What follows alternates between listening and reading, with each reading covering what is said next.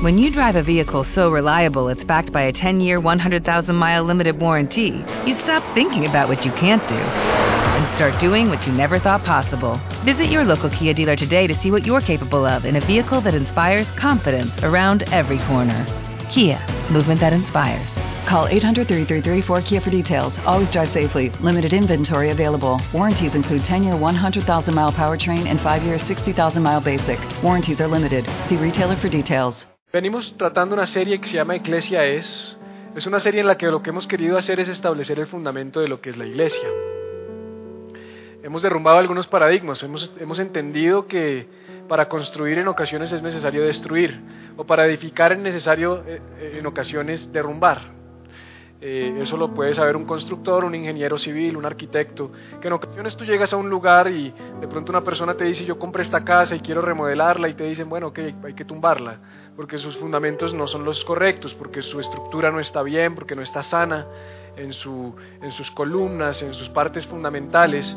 Y como iglesia que estamos naciendo, porque Iglesia Viva es una iglesia que está naciendo, eh, es muy importante que trabajemos con el paradigma y el esquema que cada uno de nosotros tiene de iglesia. Y solamente para resumir lo que hemos hablado al respecto, entendimos, por ejemplo, que iglesia no es un edificio, iglesia no es un lugar al que asistimos, iglesia no es una organización, iglesia no es una institución humana, sino que iglesia, la palabra iglesia que viene del de, eh, griego eclesia, quiere decir una asamblea de personas, una comunidad de personas, un grupo de personas, o incluso que pudiéramos pensar en ella como una tribu, una tribu que comparte un origen, que comparte una lengua, que comparte unas costumbres, que comparte eh, hasta un mismo jefe, dice cuando vemos la definición de tribu, siendo nuestro máximo jefe, nuestro Señor Jesucristo. Y entendimos que la iglesia empezó no por hombres, sino empezó por Jesús mismo. Jesús fue quien le habló a sus discípulos, a los apóstoles, y les dijo, sobre esta roca edificaré mi iglesia.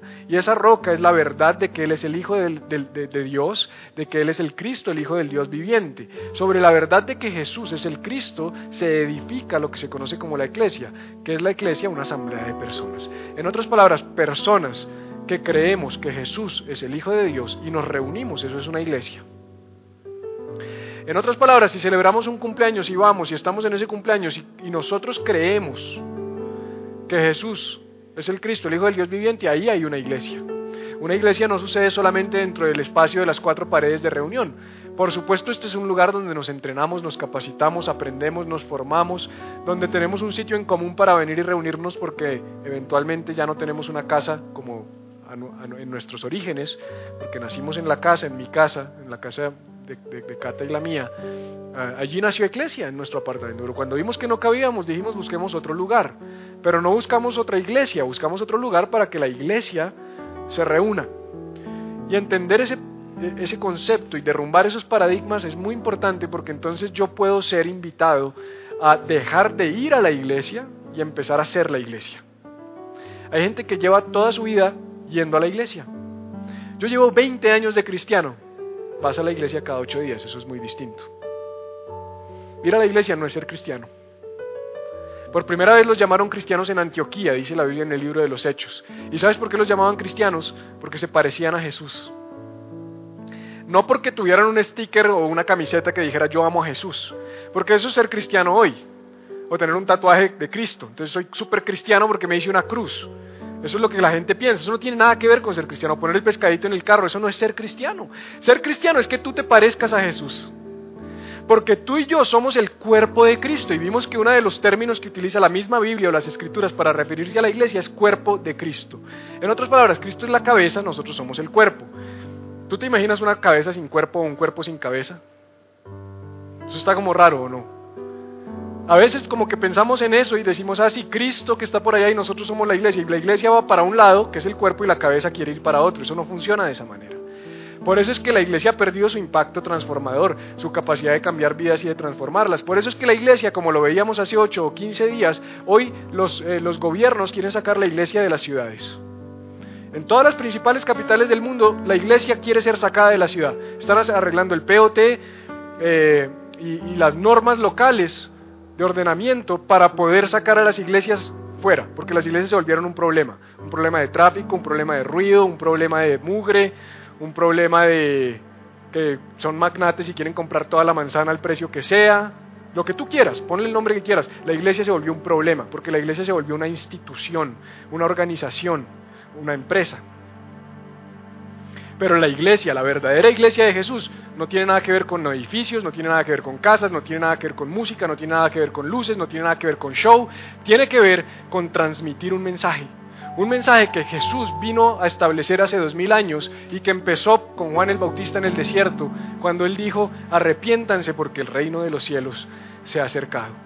Más o menos a sus 28 años, Juan el Bautista, año 28 después de Cristo, aparece este personaje predicando en el desierto. Después de lo que se conoce como 400 años de silencio, el periodo intertestamentario, el periodo en el que no se escribió nada y no se levantaron profetas a hablar, 400 años en los que Dios parece haberse quedado callado, de repente manda a este loco, porque era un loco. Dice que se vestía como un loco, comía como loco, comía langosta con miel, una cosa, una cosa rarísima para la época. Si la gente me ve a mí y se escandaliza, pues hubieran visto a Juan el Bautista. Por eso me conseguí uno así como, sí, mechudo. ¿Dónde está el mechudo? El mechas, ahí está el mechas. El mechas, el de la guitarra, la barba es una mezcla de Juan, Juan el Bautista, somos tú y yo ahí fusionados. Sí. Y este hombre aparece y dice, arrepiéntanse porque el reino de los cielos se ha acercado. Para que el reino de los cielos se establezca en tu vida, y esto no voy a predicar hoy, tú tienes que arrepentirte. Y arrepentirte significa cambio de mente, metanoia en el griego. Metanoia es cambiar la manera de pensar. Llorar no es arrepentimiento. Por ejemplo, las mujeres que están acá me van a querer por esto. El, tipo se emborracha cada ocho días, le pone cachos, pero cada ocho días, mi amor, perdóname, estoy arrepentido, no lo vuelvo a hacer, te lo juro, moqueando, chillando, cacareando. Y a los ocho días vuelve y lo hace. Nunca hubo arrepentimiento. Eso se llama remordimiento. Y hay muchos cristianos remordidos les remuerde la conciencia de la vida que llevan y se la pasan yendo a la iglesia a lavar sus culpas. Tenemos que dejar de ir a la iglesia y ser la iglesia. Y ser la iglesia implica un cambio de mente, un cambio en mi manera de pensar, en mi cambio de abrazar mi vida y la vida del Evangelio.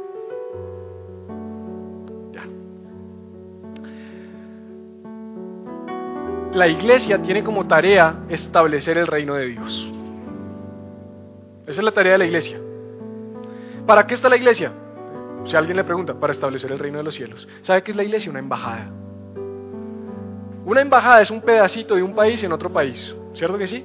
Si tú entras a la embajada de los Estados Unidos, tú estás pisando suelo americano. Ahí la soberanía es americana. Cuando la gente entra en contacto con la iglesia, no cuando pisa estas paredes, porque me estaría contradiciendo, cuando entra en contacto con tu vida y con mi vida, debería estar entrando en, un, en contacto con un pedacito del cielo. Es a través de nosotros que se establece el reino de los cielos. Y el reino de los cielos se trata de imitar a Jesús. Si me permite resumirlo a la máxima expresión, ¿de qué se trata eso de ser cristiano? ¿De qué se trata eso de ser creyente? ¿De qué se trata eso de que tengo que cambiar de vida? ¿Me van a quitar mis hábitos? ¿Me van a hacer cortar el pelo? Pues a mí sí me lo hicieron cortar. Me va a tocar afeitarme, me va a tocar mandarme a quitar los tatuajes, me va a tocar quitarme el arete, me va a tocar dejar la moza, me van a... Mire, bueno, la moza más le vale que la deje, pero ni siquiera es por esto, es por usted. Es por su vida, es por sus hijos, por su familia, porque todo lo que siembras lo vas a cosechar. Pero realmente ser cristiano es ser Jesús. Ser cristiano es ser Jesús. Y hace ocho días leímos en Filipenses capítulo 2 donde Pablo le decía a la iglesia de Filipo, les decía, por tanto, si sienten algún estímulo en su unión con Cristo, algún consuelo en su amor, algún compañerismo en el espíritu, algún afecto entrañable, llénenme de alegría teniendo un mismo parecer, un mismo amor, unidos en alma y pensamiento. No hagan nada por egoísmo o vanidad, más bien con humildad, consideren a los demás como superiores a ustedes mismos. Con humildad consideren a los demás como superiores a ustedes mismos. Eso no pasa. Mira, eso no pasa en el mundo de hoy. En la práctica todo el mundo se cree mejor que el de al lado. En las empresas todo el mundo le quiere poner el pie al de al lado. Si trabajas en una organización es una carrera para, para espichar al de al lado, para ver cómo lo usas como escalón para llegar más arriba. Vivimos en un mundo donde las personas son utilizadas por otras personas para llegar y conquistar sus sueños, sus planes, sus proyectos, sus metas. Y entonces llegamos a, a, a la iglesia y escuchamos el mensaje de Jesús y Jesús dice, considera al otro como superior a ti mismo. Sé humilde, piensa en el otro como mejor que tú. Cada uno debe velar no solo por sus propios intereses, sino también por los intereses de los demás. En otras palabras, cuando tú traes un mercado o unos medicamentos, porque ya hay personas que nos están trayendo medicamentos,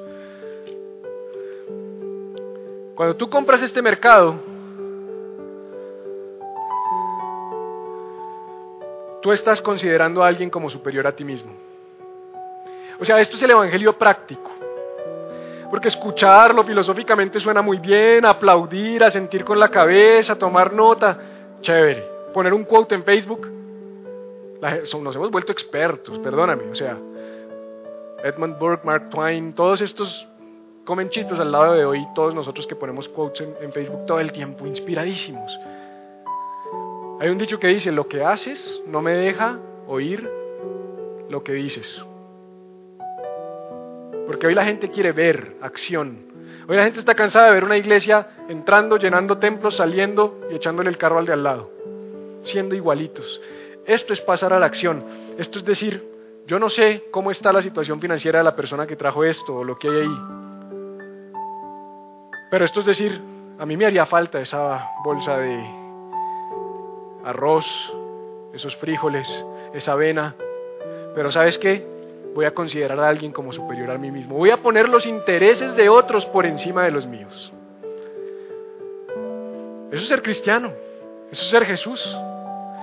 Entonces la pregunta es, ¿cómo hago eso? Porque es difícil. Además es difícil en un mundo que lo que te invita y a lo que te seduce es a que tú seas el centro. A que tú y yo seamos el centro. A que tú y yo estemos en el centro de todo. Todo gira alrededor de nosotros. Tú, tú, tú, cómprate, ten, tus sueños, conquista tus metas, lógralo, tú tienes el potencial, tú puedes hacerlo, tú, tú, tú y tú. Y de repente aparece un tipo como Jesús, con un mensaje radical, dramáticamente opuesto al mensaje tradicional, donde dice tú tienes que poner a los otros como superiores a ti mismo. ¿Cómo hago eso? Pues Pablo da la respuesta. Pablo dice, haya pues en vosotros este sentir que hubo también en Cristo Jesús. En otras palabras, esto es continuación de lo que estábamos leyendo. Pablo estaba diciendo, considera a los demás como superiores a ti mismo, pon los intereses y las necesidades de los demás por encima de las tuyas y hazlo teniendo en tu vida el mismo sentir que hubo en Cristo Jesús. Siente como Cristo, piensa como Cristo, ten la mente de Cristo. Y somos súper emocionales. Oye, ¿por qué no fuiste a la iglesia? Ay, es que me sentía cansado no sentí hacerlo. Es que me siento mal. Y nos gobiernan las emociones. Y Pablo dice, siente como Cristo. Y yo le decía esta mañana a la iglesia que yo creo que hay personas que leen esto y dicen, sí, el sentir de Cristo está a la diestra del Dios gobernando sobre la humanidad, Él está la diestra del Padre, entonces yo tengo que tener la autoridad de Cristo, yo tengo que predicar como Cristo, yo tengo que imponer manos y que los demonios se me sujeten como Cristo. Y lo que queremos imitar como iglesia es la parte chévere de ser como Cristo. El poder, los milagros, la unción, la resurrección, la ascensión al cielo, el nombre sobre todo nombre. Yo también quiero mi nombre sobre todo nombre. Sí, eso es lo que, mira, seamos honestos. Yo sé que estas palabras pican, pero seamos honestos. Lo que le gusta al ser humano es eso, que nos alaben, que nos den palmaditas en la espalda, que nosotros seamos el centro, que nos reconozcan, que nos vaya bien, que nos promuevan. Si promueven al de al lado me da rabia, porque él y no yo? Y Pablo dice, haya en ustedes el mismo sentir que hubo en Cristo. ¿Cuál fue el sentir de Cristo?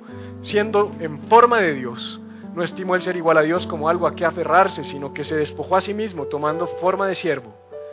Hecho semejante a los hombres y estando en la condición de hombre, se humilló a sí mismo, haciéndose obediente hasta la muerte y muerte de cruz. Jesús siendo Dios, se despojó. ¿Sabes qué es despojarse? Es quitarse algo. Es renunciar a algo. Es voluntariamente quitarme algo que es mío. Él siendo Dios, se desvistió de su divinidad y se hizo semejante a los hombres. Se humilló a sí mismo. El Evangelio, como dijo María Alejandra, es un vector que desciende del cielo a la tierra. El Evangelio es Dios arrodillándose delante de la humanidad.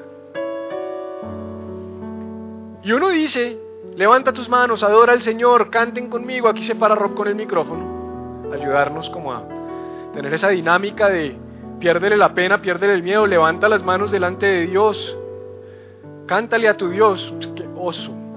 Lo que menos me gusta es ese pedazo de las canciones. Yo llego cuando se haya acabado esa vaina. Y si llego me paro así.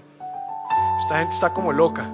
Pues yo quiero contarte que anoche estuve en el concierto de YouTube. Uy, usted fue a YouTube, eso es del diablo. Ese lo hablamos otro día. Resulta que mi hermano, mi hermano de sangre, mi hermano mayor, mi hermano mayor que yo, porque no es el mayor, mi hermano me invitó a YouTube como un gesto y como una ofrenda de reconciliación porque llevábamos como seis meses o siete meses peleados sin hablarnos. ¿Usted, pastor, peleado con su hermano? Pues sí, para pelear se necesitan dos yo no quería reconciliarme. No, mentira. Eh, somos fregados. ¿Quién tiene hermano? ¿Pelean con sus hermanos? ¿O nunca han peleado con sus hermanos? Bueno. Y entonces pues hace unas semanas me llegó un correo y me dijo que hubo, oiga, lo quiero invitar a eh, YouTube, compré dos boletas, eh, cuénteme si quiere ir. Esa pues, ese es el mensaje de reconciliación. Pues con hermanos así yo me pelearía todos los días, dice otro. Y la verdad es que me sorprendió, me quebrantó, me humilló, me, me llevó a reflexionar mucho porque mi hermano no es creyente. Es creyente, pero no practica nuestra fe, digamos, de la manera en que nosotros lo hacemos. él cree, como mucha gente cree, pero no ha abrazado la idea de entregar su vida a Jesús como su Señor y Salvador, como lo he hecho yo, por ejemplo, y algunos de ustedes. Y él tuvo la humildad de, pasar una, de, presentarme una ofrenda para reconciliar nuestra hermandad y pensó en mí, me dijo, yo sé que esto le va a gustar mucho. En fin, tuvo ese gesto y fui, fui con él. Dios fue demasiado bueno porque llegamos tarde, no fuimos a hacer fila desde temprano como mucha gente que va y duerme allá y madruga y está todo el día, llegamos tarde. Eh, eh, yo no esperaba eso. O sea, honestamente yo lo disfruto y a mí me gusta. Eh, yo admiro mucho a Bono. Quiero decirle que Bono es un hombre, es un hombre de Dios tremendo. Ama a Jesús, tiene una revelación del Evangelio como pocos. pero pues vamos a decir, pues, sea, yo no tengo que justificar, fui porque es que Bono iba a predicar, no fui porque, porque quería ir, punto. Pero lo que le quiero decir y la razón por la que le estoy contando esto es porque en ese concierto donde había más de 40, 50 mil personas, vi más hermandad, vi más confraternidad, vi más pasión, vi más entrega, vi más naturalidad y más pureza de, de las personas que veo muchas veces en las iglesias. Sin hablar de que la gente se bota, se estripan, se matan por acercarse y ver de cerca a un hombre, como tú y como yo. Un hombre que al final de los tiempos va a estar tirando sus coronas delante de Jesús, como dice el libro de Apocalipsis. Allá va a estar Bono tirando sus coronas delante de Jesús cuando aquí la gente se le tira los pies. Pero entendí por qué a los apóstoles los adoraban. Dice la Biblia que a Pedro, a Felipe, a Santiago, a Juan, cuando ellos llegaban a las ciudades, cuando llegaban a Samaria, cuando llegaban a Jerusalén, cuando ellos llegaban a los diferentes lugares de la región de Judea, la gente los adoraba, se postraba y los adoraba, decía que eran dioses. A Pablo lo quisieron adorar también y a Apolos. Ellos decían, no, adora al único que es digno de recibir toda la gloria y la honra. Pero nos cuesta adorar a Dios. Nos, nos cuesta levantar nuestras manos a Dios. Nos cuesta dar en el lugar, como decía María Alejandra, donde estamos formando nuestro espíritu para la eternidad. Nos cuesta dar. Pero pagar una boleta con crédito de 600, 700, 800 mil, pues la gente lo hace. Comprar una botella de guaro de 120 mil pesos la media. Pagó mi hermano ayer por media de guaro, anoche. Yo aporté 70. Pues sí, el hombre me invita al concierto, pues lo mínimo es que yo tenga un gesto y diga, pues venga, yo le ayudo a pagar su guardo. ¿O no? Pero seamos generosos con los demás. No, no, pues, para mí, para mi disfrute, para mi deleite. Haya en vosotros el mismo sentir que hubo en Cristo Jesús. Entonces, esta enseñanza se titula Una vida con propósito, es una vida generosa. Yo veo mucha gente viviendo sin propósito hoy.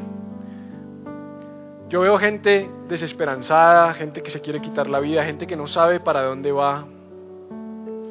Yo me certifiqué como life coach y he ayudado a varias personas, no muchas, pero he ayudado a varias personas a encontrar su propósito de vida. Y una de las cosas que más me he dado cuenta es que la gente espera que su propósito de vida se centre en ella misma.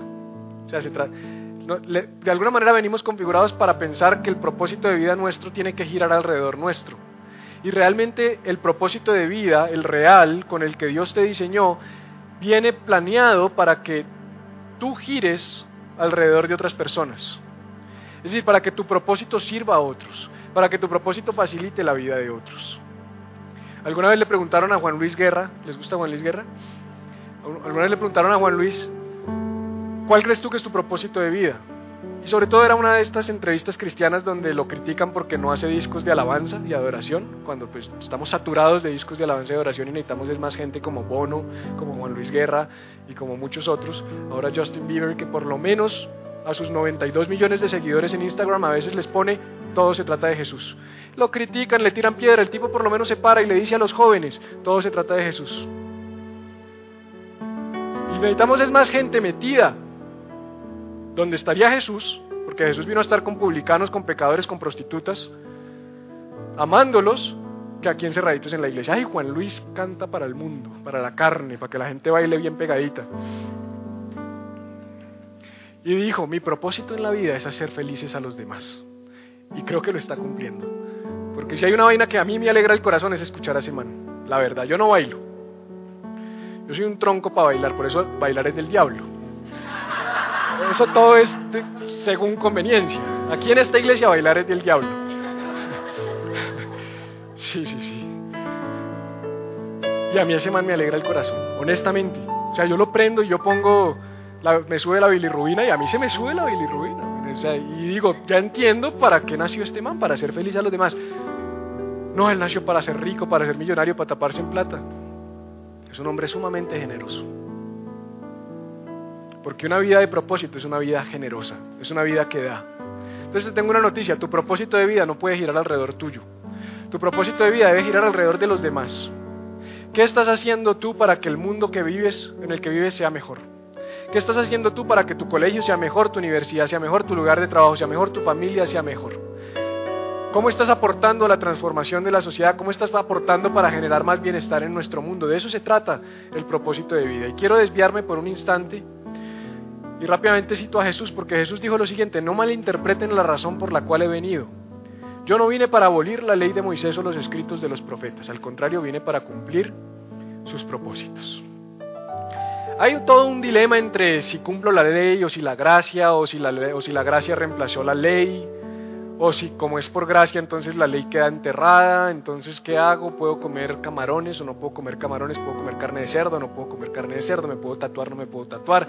¿Puedo perforar mi cuerpo? ¿No me lo puedo perforar? ¿Me puedo dejar la barba larga o no me la puedo dejar? ¿Me corto las patillas? ¿No me las corto? ¿Guardo el sábado? ¿No guardo el sábado? Y empieza la gente como a decir, ¿qué hay que hacer? Y, se empieza a levantar la gente con una cantidad de cuestionamientos, pero es por ley, no es por ley, es por gracia, no es por gracia. Y Jesús dijo, Miren, no se equivoquen. Yo no, yo no vine aquí a abolir la ley. Yo vine a cumplir qué? Su propósito. pregunta, ¿Jesús cumplió la ley? No. Al pie de la letra no. Sanó a un man el sábado. Y eso era pecado, eso estaba en contra de la ley, eso era ilegal. Jesús sanó a un tipo el sábado. Lo querían matar también por eso, apedrear por eso. Y cuando lo confrontan, él que dice, no está el sábado, perdón, no está el hombre para servir al sábado, está el sábado para servir al hombre. No está el día de reposo para que el hombre lo sirva, sino está el día de reposo para servir al hombre. En otras palabras, lo que Jesús dijo es, no se desenfoquen. Lo importante no es la letra, lo importante es el propósito de la letra, lo importante es la esencia de la letra. ¿Cuál es el propósito de la ley? Mateo capítulo 22, ¿se acuerdan? Maestro, ¿cuál es el mandamiento más importante de la ley? Amarás al Señor tu Dios con todo tu corazón, con toda tu alma, con toda tu mente y a tu prójimo como a ti mismo. En otras palabras, Jesús condensó y resumió toda la ley en lo que él llama la esencia o el propósito de la ley, el amor. Lo que estaba diciendo Jesús es, de nada te sirve cumplir la ley si no amas, y es mejor que ames así no cumplas la ley. Eso es lo que dice Gálatas 5:19 cuando Pablo dice, el fruto del Espíritu es amor, gozo, paz, paciencia, benignidad, bondad, fe, mansedumbre y templanza, y termina diciendo, contra tales cosas no hay ley. Lo que está diciendo Pablo es, si tú vives en el amor, si lo que vive y prima en tu vida es el amor por ti, por los demás y por Dios, tú no vas a necesitar cargar una libretica y decir, a ver, muestre a ver, ¿qué dicen los diez mandamientos? Que se volvieron 613. Tú puedes cumplir la ley al pie de la letra y no amar. Porque esos religiosos, esos fariseos, la cumplían, pero no amaban. Porque el hombre se podría estar muriendo y no lo iban a sanar, porque era sábado y hay que cumplir la ley. Es la esencia de la ley. Y entonces Jesús se, se, se encuentra un día con un personaje, con un buen partido. ¿Quiénes están solteras acá? ¿Solo tú? ¿Solo tú? Ay, más, no sean tímidas. No sean tímidas. ¿Qué tal que, qué tal que haya un soltero con plata mirando? Por el, por el Facebook. ¡Ah, eso! Párate, ven acá.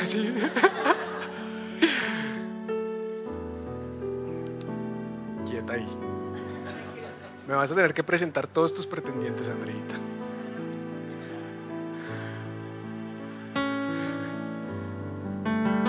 Los evangelios sinópticos, que son los tres evangelios que se parecen mucho, lo hablamos en, la sesión de estudio bíblico, Mateo, Marcos y Lucas, hablan de esta historia y la titulan El joven rico. Y era soltero y tenía poder, sea, un buen partido. El mejor partido de Jerusalén después de quién? De Jesús. Jesús era el mejor partido.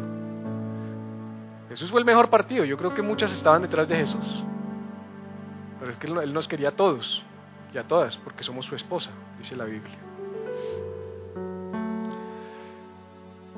Y se levanta este hombre y se encuentra con Jesús. Y mire lo que relata la Biblia. Dice que, se lo voy a leer en Marcos capítulo 10, y ya con esto vamos a terminar. Dice así. Cuando Jesús estaba por emprender su camino a Jerusalén, un hombre se le acercó corriendo, se arrodilló y le preguntó, o sea, el hombre vino corriendo, el hombre, un rico, un rico. ¿Conoces gente rica? Rica, rica, rica de verdad, de mucho billete. El rico tiende a ser como, tengo, plata, viejo. ¿Sí? O sea, el rico, no todos, pero el rico tiende a ser, este fue y se tiró a los pies de Jesús, algo raro demostró este, este hombre, algo, algo estaba pasando en su interior, algo, algo le dijeron acerca de Jesús. Y le dijo, maestro, bueno, ¿qué debo hacer para heredar la vida eterna? O sea, el hombre tenía todo el billete del mundo, pero tenía un vacío en su interior. Algo dentro de él le decía que no estaba bien para la eternidad. ¿Por qué me llamas bueno? preguntó Jesús. Solo Dios es verdaderamente bueno. Pero para contestar tu pregunta, tú conoces los mandamientos. Jesús dio por hecho que el hombre conocía los mandamientos. No cometas asesinato, no cometas adulterio, no robes, no des falso testimonio, no estafes a nadie, honra a tu padre y a tu madre. O sea, Jesús le empieza a relatar parte de los diez mandamientos. El hombre le dice, ¿qué tengo que hacer para heredar la vida eterna? Y Jesús le saca la ley. Entonces diría, uy, pero ponte de acuerdo, Jesús.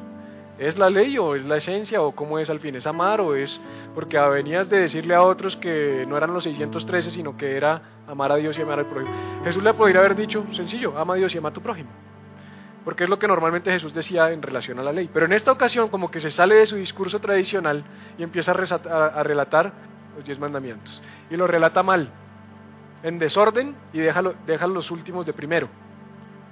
Si conoces los diez mandamientos, los primeros tratan con Dios, que son los mandamientos que se llaman verticales, que tienen que ver con tu relación con Dios al Señor tu Dios adorarás y al solo servirás, no tendrás dioses ajenos delante de ti, y empieza a dar, digamos, toda la lista de mandamientos. Llega a estos últimos cinco, que son los mandamientos horizontales, que tienen que ver con mi relación con el prójimo.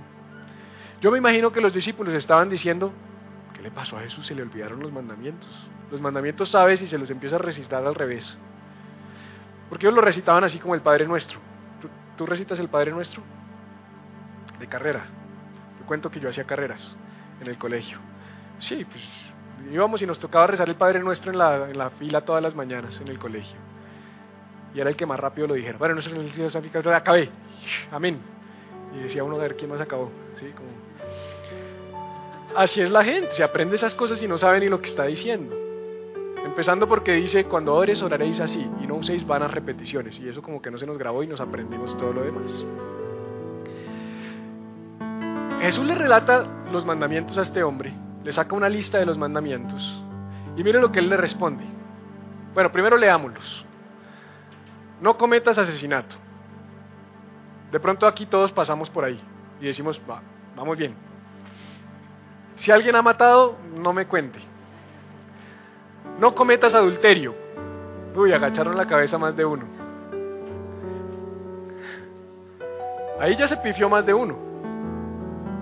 ¿Qué es adulterio? Acostarse con la mujer que no es suya. Así de sencillo, con el hombre que no es suyo. Porque como decía yo esta mañana, ¿no? Uy, sí, los hombres son unos perros. ¿Y con quién se acuestan? ¿Con marranos? No, con mujeres. Que, que se acuestan con ellos. O sea, para que un hombre se acueste, ¿qué se necesita? Bueno, eso esperaría yo que sea lo que hay en sus mentes. Una mujer que esté dispuesto a acostarse con él. Si todos los, todos los hombres son unos perros. Ah, y solo hay una mujer que se acuesta con todos. No, hay muchas. No, digamos las cosas como son. Porque tanto hombre como mujer están mal si están separados de Dios. Entonces, aquí ya se pifiaron o nos pifiamos más de uno. O sea, aquí ya más de uno dice, ah, si para ir al cielo, como dijo, pues para heredar el reino de los cielos hay que no asesinar, bueno, chuleado, no cometas adulterio. Ah. Siguiente, no robes. Todos nosotros hemos robado. Así sea una uva en el éxito haciendo mercado. ¿Ah? Sí, o sea, mira, o, evadiendo en la declaración de renta, o comprando un disco pirata, o una película pirata, o entrando a páginas de internet piratas a ver cine online, todo eso es robo. Todo eso es robo. ¿O cómo se llama eso? No, depende. No, eso es robo. Eso es robo. No es falso testimonio. En otras palabras, no digas cosas que no son de otros. Diga la verdad. Nos encanta el chisme y el morbo. imagínate que vimos a fulanito y haciendo tal cosa y tal otra. No estafes a nadie. Honra a tu padre y a tu madre. Claro, los discípulos dijo, uy, Jesús le sacó primero los cinco fáciles, porque son los fáciles. No tengas dioses ajenos delante de ti, es uno de los primeros mandamientos.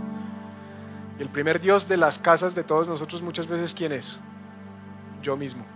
Soy mi propio Dios, porque estoy, todo gira alrededor mío. El centro de la vida somos nosotros. Maestro, respondió el hombre, he obedecido todos esos mandamientos. O además se le llenaba la boca. He obedecido todos esos mandamientos desde que era joven. ¿Usted cree que un man rico con plata soltero? Yo no creo. Yo no, yo no conozco a alguien que pueda decir, después de ciertos años de vida, que, que, que esa lista toda está chuleada. ¿Usted conoce a alguien? Yo no. No se incomode.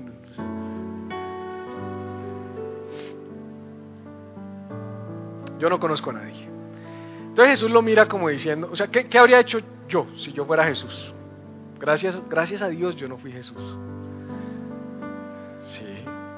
Sí, porque yo hubiera bajado es con un soplete. Con ojos de esa parte, no, con ojos de fuego y dice que va a venir en la Esa es la parte que nos gusta. Yo hubiera venido con un soplete a quemar pecadores. Y este se le paró enfrente y le dijo, todo eso lo he cumplido. Y Jesús yo creo que le hizo un scan y Jesús le pudo haber dicho, ay chico, mira, tal día hiciste esto, tal día hiciste esto. Era Dios, Jesús era Dios. Tenía una revelación profunda de lo que pasaba en el corazón de las personas. Y mire lo que hace Jesús. Jesús miró al hombre y sintió profundo amor por él. O sea, Jesús lo miró como, pero como tan lindo, tan tierno, sí, eso lo deja tan, tan bello. Y en vez de ponerse a debatir con él y decirle, ah, sí, seguro, nunca has matado, nunca has robado, nunca has hablado mal de nadie, siempre honraste a tu mamá y a tu papá, Jesús le dice, hay una cosa que todavía no has hecho. Y los discípulos, yo me imagino que, que estaban ahí al lado, le debieron haber pensado, ¿una? Si son diez mandamientos, Señor, solo le dijiste cinco. Y Jesús le dice, hay una. Y de repente cambia su discurso dramáticamente. Empezó con los mandamientos y de repente se sale completamente de los mandamientos y le sale con algo loco. Anda y vende todas tus posesiones y entrega el dinero a los pobres y tendrás tesoro en el cielo. Después ven y sígueme. ¿Lo mató? Claro, lo mató porque es que esto, esto ni siquiera estaba en los mandamientos. Pero ¿sabe dónde está esto dentro de los mandamientos? En la esencia. En lo que dijo Pablo, mira a los demás como superiores a ti. Pon los intereses de los demás por encima de los tuyos. O sea, Jesús lo que le estaba diciendo, ¿sabes cuál es tu problema realmente? Tu problema es que toda tu vida tú has sido el centro de tu vida. Tu problema es que toda tu vida, tu plata, tus bienes, tus lujos han sido para ti y para ti solo. Si de verdad quieres vivir el reino de Dios, si de verdad quieres seguir este camino, si de verdad quieres heredar ese reino, lo que estaba diciendo Jesús es vende todo y sígueme. Vende todo y dáselo a los pobres. ¿Cómo dista eso, perdónenme que lo diga, del mensaje que se da hoy en las iglesias en el mundo? Hoy el mensaje en el mundo cuál es? Vende todo lo que tienes, tráelo, pacta con Dios, déjamelo a mí y Dios te va a quintuplicar lo que tienes. Porque para que las iglesias se mantengan llenas, la estrategia de los hombres ha sido, voy a decirles lo que ustedes quieren oír, voy a satisfacer su ego. Ustedes van a seguir siendo sus pequeños dioses. Van a, sigan creyendo que levantan sus manos para adorar a Dios, pero realmente están aquí para satisfacer su propio Dios interno. Traigan plata, pero es para que ustedes sean llenados de más. Tú, tú, tú, todo se trata de ti, en la iglesia y fuera de ella. Pero el mensaje de Jesús es muy distinto. El mensaje de Jesús es vende todo, dáselo a los pobres y sígueme. El mensaje de Jesús es pon a los demás por encima tuyo. El mensaje de Jesús es una vida de propósito, es una vida que se da. El mensaje de Jesús fue el mensaje de Pablo. Hayan ustedes el mismo sentir que hubo en Cristo, quien se despojó. Y entonces la pregunta es, ah, mira esto, por favor. Al oír esto, el hombre puso cara larga y se fue triste porque tenía mucho. ¿Conoces gente que tiene mucho pero vive triste? Yo sí. Conozco gente que tiene tanto que ese es su mayor problema. Y de pronto tú te estás pensando, y aquí es donde te quiero desafiar un poquito ya para terminar, tenme paciencia. Estábamos estudiando con Cata ayer, pues viendo estadísticas del Banco Mundial antes de irme al concierto y tú le dije, búscame unos datos porque yo había visto esto hace un tiempo para, una, para otra cosa que hice en, coaching. Y sabías que hoy día el 13% de la población mundial, eso es aproximadamente mil millones de personas, un billón de personas, un billón de personas, vive por debajo de la línea de pobreza, eso quiere decir con menos de un dólar al día. Un dólar al día. Tres mil pesos diarios. Tres mil pesos diarios vale un, yogur con pan aquí, que tú te lo puedes comprar fresco, relajado. O sea que si tú puedes hacer eso hoy, eres más rico que un billón de personas. Si tú tienes más de un dólar al día, eres más rico que un 13% de la población mundial que está por debajo de esa línea. Y no creas que el 87% restante está bollante. No, las estadísticas son tristes, tristes. Vivimos en un mundo pobre, vivimos en un mundo donde la riqueza está concentrada en unos pocos. Y nosotros somos muy bendecidos. Los que estamos aquí somos muy bendecidos. La pregunta es, ¿somos como el joven rico? Uy, se me metieron al bolsillo, no, me voy triste con la cara larga lleno de posesiones. Por eso dijo Jesús, ¿de qué le sirve a un hombre ganarse al mundo entero pero perder su alma? Este es el caso, este es el ejemplo. Un hombre que se ganó al mundo entero pero perdió su alma, porque se fue. Porque cuando Jesús le dijo, mira, no es cumplir leyes por cumplirlas, es amar a los demás por encima de ti mismo. Uy, no. Olvídate de eso, yo tengo demasiado como para soltarlo.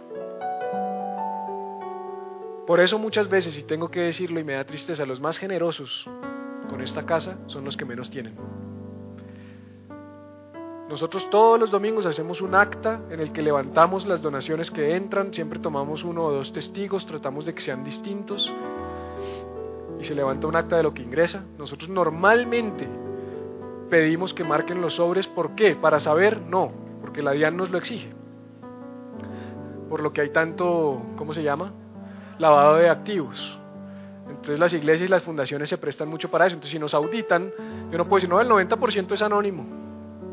No, yo estoy obligado a tratar de decir de dónde vienen, con cédula y con nombre. Y muchos de ustedes han hecho esa tarea y a mí me, me sorprende ver la fidelidad de la gente que menos tiene. Que uno sabe que está en dificultad. Porque el que no tiene dice, pues, o sea, esto no me va a cambiar la vida. Si tú vives con menos de un dólar diario, pero el que vive con 10, 15, 20 millones de pesos al mes, ahorrando, acumulando. Por eso Jesús en esa parábola dijo, necio, esta noche vienen a pedir tu alma y todo lo que has acumulado, ¿de quién será? Me estoy desviando. Ya con esto termino. No voy a leer esto, pero esa es la parte donde Jesús dice, de cierto les digo que es más fácil que un camello entre por el ojo de una aguja que un rico entre, al, ¿lo, ¿lo ha leído? Al reino de los cielos. Y entonces la gente dice, no, los ricos no se salvan. Según Jesús los ricos no se salvan. Él no estaba diciendo eso. Él dijo que es difícil que la persona que pone su esperanza en la riqueza y en las posiciones se salve, pero no imposible. Además que él no se está refiriendo a, un camello y a una aguja como tú y yo la conocemos, sino que las agujas en Jerusalén eran las puertas de entrada a la ciudad. Como en Cartagena, la ciudad murallada, hay unas puertas por donde entra el caballito con, con el, el, el carrito, la carrocita con el caballo. ¿Lo has, has hecho eso? Okay, esos, esas entraditas que hay para la ciudad, que entran a la ciudad murallada, se conocían como agujas. Y eran bien cerradas, bien chiquitas para que no pudieran entrar eh, camellos, caballos y todas estas cosas, pero podían entrar. Los camellos tenían que arrodillarse e ingresar por las agujas. Era difícil, pero podían. Había que arrodillarse. Para que el rico pueda, pues tiene que arrodillarse. Para que el pobre pueda, tiene que arrodillarse. Lo que pasa es que Jesús sabía que el pobre normalmente no tiene tanto. O sea, si tú le dices a un pobre, vende todo lo que tienes y sígueme, y él dice, esa es mi esperanza de heredar el reino de los cielos, hágale, no tengo mucho que perder. El que tiene mucho dice, uy, no, maestro. No, no, no, no, no, no. ¿O no es así? La pregunta es, ¿qué crees que debes vender y entregar para seguir a Jesús? ¿O qué no estás dispuesto a vender para entregar o entregar para seguir a Jesús? ¿Cuáles son esas áreas de tu vida que tú dices, esto sí no?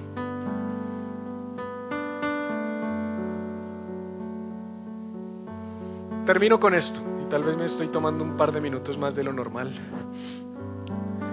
Hechos capítulo 6 relata que los apóstoles, después de que la iglesia había crecido mucho, porque solo en el primer sermón de Pedro se convirtieron 3.000 y en el segundo 5.000, dice que solo hombres, ahí no había mujeres y niños, o sea, la iglesia creció muy rápido. De repente los apóstoles, que a duras penas podían con ellos mismos porque eran torpes, lo que pasa es que llegó el Espíritu Santo y los empoderó. De repente la iglesia empezó a crecer y ellos se dieron cuenta que necesitaban empezar a poner liderazgo, gente que cuidara a los demás. Y oran al Señor y el Señor les habla de unos hombres idóneos para poder cuidar, dice que servir a las mesas, para ayudar a las viudas, para ayudar a los demás, para hacer la iglesia. Hacer la iglesia es ayudar, es servir, es amar. Y levantan a un hombre dentro de esos que se llama Esteban. Esteban empieza a predicar el Evangelio y de repente eso incomoda y molesta muchísimo a los líderes religiosos de Jerusalén. Entre ellos, el máximo perseguidor de la iglesia, que quién fue? Saulo, Pablo, que era Saulo de Tarso. El apóstol Pablo, que después se convierte por, porque tiene un encuentro con Jesús camino a Damasco en el desierto. Antes de eso, él perseguía a la iglesia y era celoso y mataba a los cristianos, los apedreaba. Le hablan de Esteban y, Pablo dice, Saulo dice hay que matar a Esteban. Y van y lo cogen y lo meten en un hoyo, porque cuando los iban a apedrear regularmente podía pasar esto, que los metieran en un hoyo, para empezar a tirarle piedra, para matarlo. Acuérdate de cómo empezamos, hayan ustedes el mismo sentir que hubo en Cristo Jesús. El Evangelio se trata de ser como Jesús. Y normalmente, cuando oímos la historia de que Jesús enmudeció delante de sus trasquiladores, como dice el libro de Isaías, dice que como cordero que va al matadero, él fue en silencio, él fue calladito. Uno dice, ah, pero era Jesús. O no nos pasa a veces que como que decimos, sí es fuerte la historia, tremendo, pero es que era Jesús. Ok, aquí tenemos un hombre que no era Jesús, que era un hombre como tú y como yo, que se levantó y empezó a predicar el Evangelio. Y mira lo que dice la palabra, dice, oyendo estas cosas se enfurecían en sus corazones y crujían los dientes contra él, contra Esteban, los que lo querían matar. Pero Esteban, lleno del Espíritu Santo, puestos los ojos en el cielo, vio la gloria de Dios y a Jesús que estaba a la diestra de Dios y dijo, he aquí, veo los cielos abiertos y al Hijo del Hombre que está a la diestra de Dios. Entonces ellos dando grandes voces se taparon los ojos, perdón, los oídos, arremetieron a, una contra él y echándole fuera de la ciudad lo apedrearon y los testigos pusieron sus ropas a los pies de un joven que se llamaba Saulo. Estaba ahí el pobre Esteban, dando su vida por el Evangelio, entregando su vida por la fe. Puso su vida en la línea. Esta gente estaba tan furiosa con él, lo iban a matar. Yo no sé si a ti te han dado una pedrada alguna vez, pero que lo maten a uno a piedra, les aplastaban el cráneo de las piedras tan grandes que les tiraban. Esto no era cogiendo piedritas chiquitas, esto era matarlo a piedra. Tenían un derecho para... O sea, cuando Saulo perseguía a la iglesia, él tenía una carta del, imperio romano que lo respaldaba para poder hacer eso. Ellos, ellos estaban operando en la legalidad dentro del imperio romano. Y en medio de esa situación, ¿tú qué hubieras hecho? ¿Tú qué hubieras hecho si tú hubieras estado ahí y te fueran a matar a piedra? Porque somos iglesia. O seguimos a Jesús o no lo seguimos. No se medio sigue a Jesús, no se está medio embarazado. ¿Te imaginas eso? Mi amor, me dice la prueba, ¿y qué? Estoy medio embarazada. No, no, ¿cómo es eso? O estás embarazada o no. O sigues a Jesús o no sigues a Jesús. O eres cristiano o no eres cristiano. En otras palabras, el mensaje con el que te quiero dejar, o eres el hombre rico o eres Esteban. No hay punto medio. El libro del Apocalipsis dice que a los tibios los escupirá de su boca. Y dice así, y apedreaban a Esteban mientras él invocaba y decía, es que por favor, iglesia, mientras lo apedreaban él invocaba y decía, ¿por qué no fuiste a la iglesia? Tengo tos, tengo gripa, no me siento bien. A este hombre le estaban, lo estaban matando a piedra y estaba invocando a Dios. Y decía, Señor Jesús, recibe mi espíritu. Y puesto de rodillas clamó a gran voz, Señor, no les tomes en cuenta este pecado. Y habiendo dicho esto, durmió. Ay, se echó una siesta, no. No, se murió.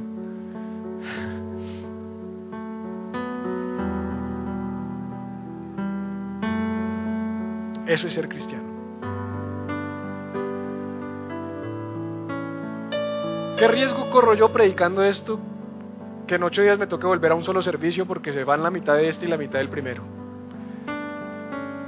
Yo estoy dispuesto a correr. si, Él estuvo dispuesto a dar su vida, yo estoy dispuesto a correr ese riesgo. Pero en Eclesia Viva vamos a predicar el Evangelio. En Eclesia Viva vamos a predicar la verdad. En Eclesia Viva vamos a dejar de ser egoístas y vamos a empezar a, a vivir una vida que trascienda, que se entregue, que sea generosa, que transforme. A veces la gente me pregunta, ¿y usted por qué no predica el diezmo? Imagínate, Esteban, sí, apedréenme, pero solo el brazo, que es como mi 10%. No, me apedreas todo. O nada. O nos damos por completo a la causa de Jesús o no damos nada. Todo, todo. A mí, a usted le interesa mi plata, no, a mí no me interesa tu plata, a mí me interesa tu vida. Toda mi plata está invertida en el reino, toda. Mi familia no me deja mentir, mis amigos no me dejan mentir y mis discípulos que saben cómo vivo no me dejan mentir. Toda mi vida está invertida en el reino. Ah, sí, pero la iglesia es suya. No, no es mía. Ahí están los estatutos en el Ministerio del Interior, Iglesia Cristiana, Iglesia Viva, NIT 901064999 raya 5. Puedes ir y consultarlos, leer los estatutos y te vas a dar cuenta que esto no me pertenece a mí, que soy tan solo el representante legal, que esto le pertenece primeramente espiritualmente hablando a Jesús, pero legalmente, bajo las leyes de esta nación, a ustedes. Este piano es tuyo, este micrófono es tuyo, este mechudo es tuyo, Esto es tuyo. Esto no es mío, esto es tuyo. Esto es tuyo. Esta casa es tuya. Así es así de sencillo. Eso es ser iglesia. Te dejo ese desafío esta semana. ¿Quién vas a ser? ¿El joven rico con la cara larga y lleno de cosas? ¿O Esteban que lo dio todo pero se fue